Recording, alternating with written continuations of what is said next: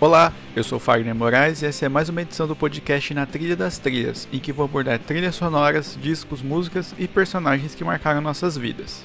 Hoje eu vou falar sobre os 25 anos de Three Lions, um dos sucessos do verão europeu em 1996 e hino da Eurocopa disputada naquele ano na Inglaterra. Antes de qualquer coisa, ser fã de Britpop estava em alta no mundo naqueles dias. O Britpop, para quem não conhece, foi um movimento musical nascido na Inglaterra nos primeiros anos da década de 1990, com os fenômenos mundiais Oasis e Blur à frente, e acabou sendo uma espécie de resposta dos ingleses ao grunge, nascido em Seattle, nos Estados Unidos. Então, a Inglaterra estava na moda não só na música, como na cultura pop de maneira geral. E havia o futebol, provavelmente a maior paixão dos ingleses o campeonato nacional deles, a Premier League, estava crescendo e a Eurocopa de 1996 era a primeira competição internacional disputada por eles desde a Copa do Mundo de 1990. Existiam motivos suficientes para demonstrar orgulho em ser inglês.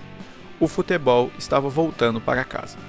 Havia uma vontade em fazer da Euro 96 uma experiência única na vida de todos era uma chance real de unir todo o país em uníssono na caminhada por algo grande.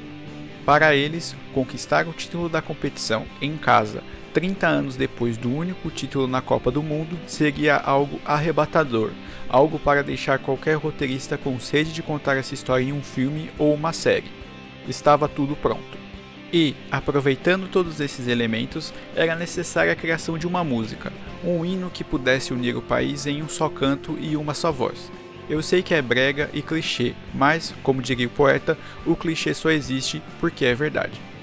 Foi pensando nisso que a FA, a Federação de Futebol da Inglaterra, procurou Ian Broody, vocalista do Lightning Seeds, para saber se ele faria uma canção que refletisse isso.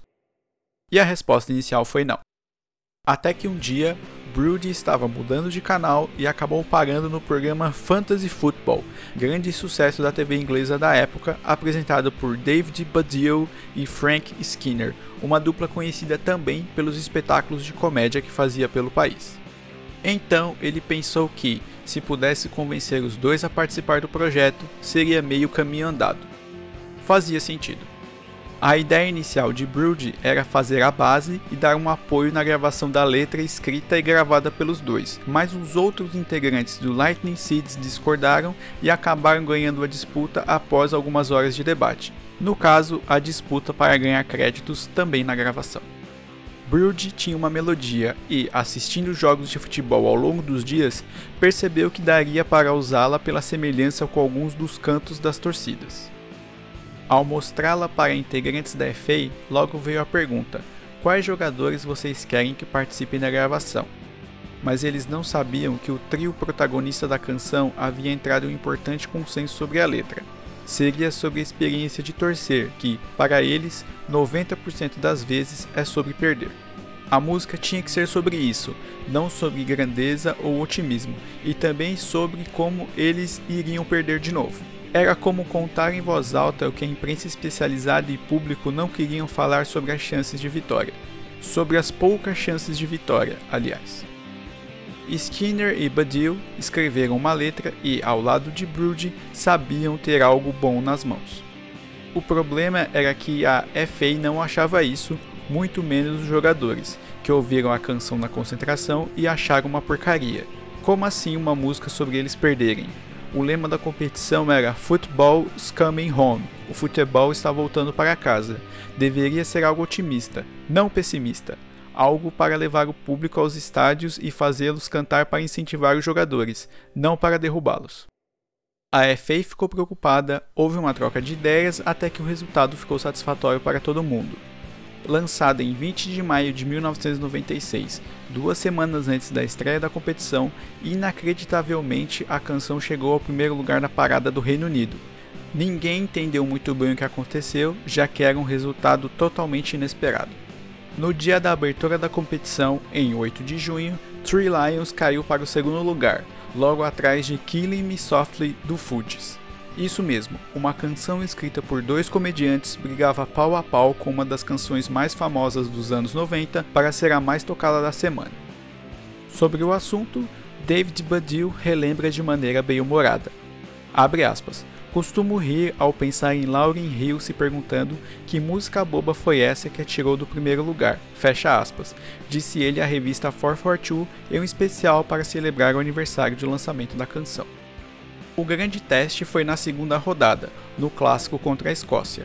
A FA ainda estava receosa com a canção, o DJ no estádio Wembley não estava, e no meio de We're in This Together do Simply Red, o hino não oficial, ele simplesmente cortou e colocou Three Lions para tocar.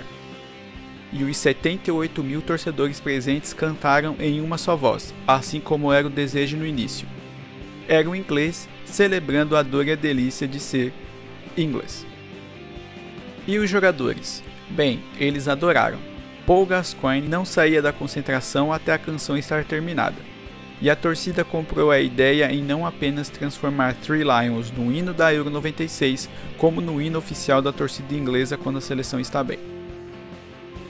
Bem, a Inglaterra acabou eliminada pela Alemanha nos pênaltis na semifinal e não venceu a Eurocopa em 1996. O sonho foi adiado e, até a data do lançamento desse podcast, o país ainda não havia vencido a competição. Mas, sinceramente, para o torcedor inglês isso pouco importa. Sabe o que realmente importa? Eles são, de longe, os mais fanáticos por futebol no mundo. E tem um hino que os representa muito bem. Esse foi o Na Trilha das Trilhas, podcast sobre trilhas sonoras, álbuns, personagens e músicas históricas do cinema, da TV brasileira e mundial. Siga o podcast no seu agregador favorito e avalie porque sua opinião é muito importante para nós. Eu sou Fagner Moraes e estou no Twitter e no Instagram como arroba Fagner Moraes e aceito sugestões de temas para as próximas edições. E se você gostou do meu trabalho, minha chave Pix está na descrição da edição e você pode doar qualquer valor. Até a próxima!